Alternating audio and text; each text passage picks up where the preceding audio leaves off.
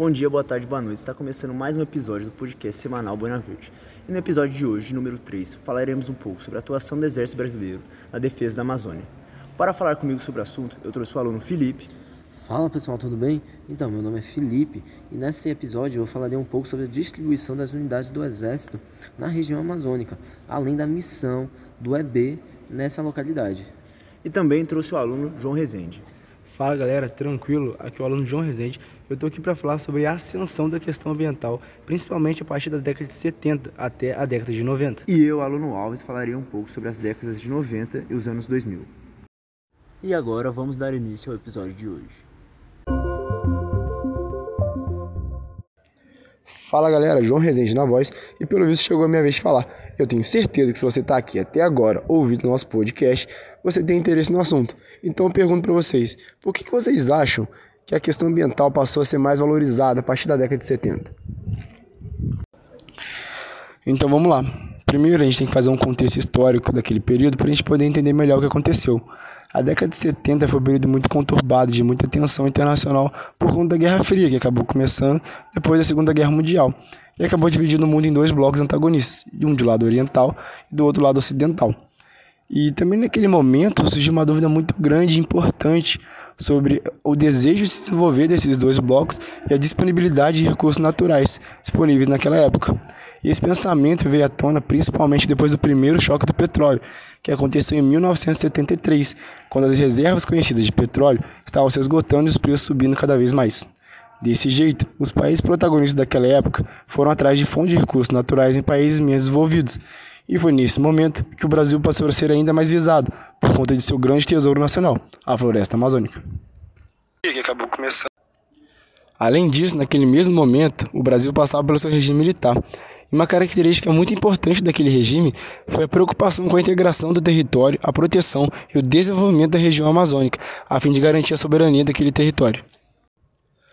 E a gente pode mostrar essa preocupação dos governos militares com a Amazônia a partir dos projetos que foram criados naquela época, como por exemplo o projeto Radan, que foi criado na década de 70, a fim de reconhecer a região da Amazônia e estudar os potenciais econômicos da região, e também o projeto Calha Norte, que foi criado em 1985 e impôs a instalação de bases militares da aeronáutica e do exército ao longo dos rios Amazonas e Solimões, além das fronteiras, a fim de garantir a soberania nacional. E além desses projetos que foram criados pelos governos militares, a gente também tem que citar o investimento na estruturação e na construção de rodovias, como a Transamazônica, Cuiabá-Santarém e a Porto Velho Manaus, que tiveram como objetivo entregar a região amazônica com o resto do país e ocupá-la a fim de impedir que outros países tomassem posse daquela localidade. Contudo, esse processo de proteção na região amazônica aconteceu de forma lenta, tendo em vista que até 1985 só havia duas brigadas de infantaria naquela região, e mesmo assim eram espalhadas pelos municípios. A partir de 1985, o Brasil entrou na fase de redemocratização, mas mesmo assim os militares continuaram com grande influência nas decisões do governo.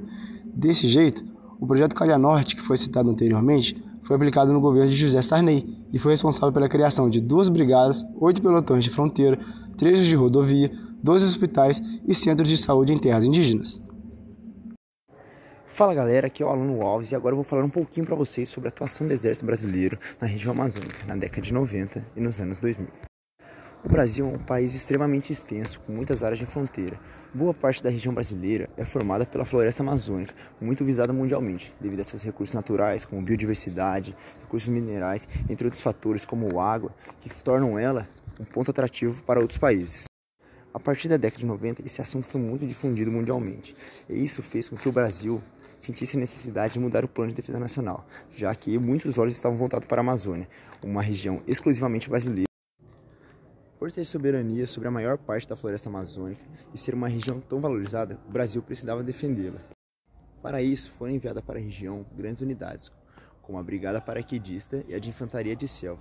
Isso deixou clara a mudança na defesa brasileira, pois antes era voltada mais para a região sul, sudeste e litorânea, e agora passou a ser o foco a região amazônica e suas fronteiras. Em 2004, o Exército Brasileiro já contava com 22 mil militares na região amazônica, e se juntarmos as três forças, aproximadamente 28 mil homens. Isso mostrou o foco do Brasil em defender essa região extremamente visada mundialmente. Para isso, o Plano de Defesa Nacional foi atualizado em 2006. Este documento norteia as ações militares na Amazônia, que agora se tornou prioridade de defesa, pois possui muitos recursos naturais, como água, uma biodiversidade enorme, com flora e fauna, e também recursos minerais riquíssimos, como por exemplo o nióbio, de grande quantidade na região e praticamente só encontrado no Brasil. Além disso, depois da Primeira Guerra do Golfo, ficou evidente que algo havia mudado no cenário mundial em relação ao meio ambiente e que agora isso poderia ser um pretexto para uma intervenção militar estrangeira na região. Porém, esses planos não visavam apenas a defesa, mas também o desenvolvimento da região. Então, deram um foco em projetos que ligassem a região amazônica às outras áreas do Brasil, como por exemplo o Projeto Calha Norte, que nesta época teve um foco maior. Também foi implementada uma política de defesa sustentável, que visava reduzir as desigualdades sociais da região e também desenvolver essa região para que ela pudesse se tornar mais conectada com o resto do Brasil. Isso ajudaria na defesa, na garantia da soberania e também manter os recursos naturais que o Brasil tem. Essa crescente preocupação com a Amazônia é muito benéfica para a região, pois está levando para lá recursos e tecnologias que antes eram inacessíveis. Por isso, a atuação do Exército Brasileiro é de extrema importância, pois, além de garantir a defesa e a soberania da região, que é riquíssima para o povo brasileiro, também está integrando ela ao resto do Brasil. E também em relação ao cenário mundial, que está cada vez mais preocupado com o meio ambiente, a imagem do Brasil é positiva, pois demonstra a preocupação que tem com a nossa esmeralda e o valor que ela tem para nós. Com tudo isso, fica claro que a atuação das Forças Armadas na região é de extrema importância para o desenvolvimento da nação brasileira e da pátria brasileira, e que estará sempre presente quando o Brasil precisar. Fala pessoal, tudo bem? Então, abordando um pouco sobre o assunto da distribuição das Forças Armadas na região amazônica, a gente tem o seguinte: com a descoberta da tamanha importância daquela região, o governo começou a implementar medidas para infiltrar aquela localidade. Isso durante a segunda metade do século XX, como já foi dito anteriormente. É, tal fato colaborou para a criação de brigadas, por exemplo, situadas em Marabá e em Porto Velho. E essas duas brigadas, por coincidência, estão situadas bem no arco do desmatamento. Agora, o que é esse arco do desmatamento? É uma localidade que sofre com agricultura e pecuária extensiva, com queimadas, com extração de madeira ilegal principalmente, e isso causa um impacto gigantesco no bioma daquela localidade. Então, esse ganho de visibilidade da região amazônica pela sociedade internacional, além de diversas mudanças na geopolítica, principalmente no quesito ambiental, fizeram com que o norte do Brasil se destacasse nesse cenário. Dessa forma, toda essa localidade atraiu a atenção de várias pessoas e organizações, tornando-se então, de acordo com o Plano de Defesa Nacional de 1996, área prioritária de defesa nacional. Com isso, a região norte começou a ganhar destaque em relação à defesa nacional em comparação ao Cone Sul do Brasil, a região sul, que antigamente era o palco de defesa nacional. Pode, a gente pode visualizar esse fato justamente com a transferência de duas brigadas do Cone Sul para Tafé, que fica no Amazonas, e Boa Vista, que fica em Roraima.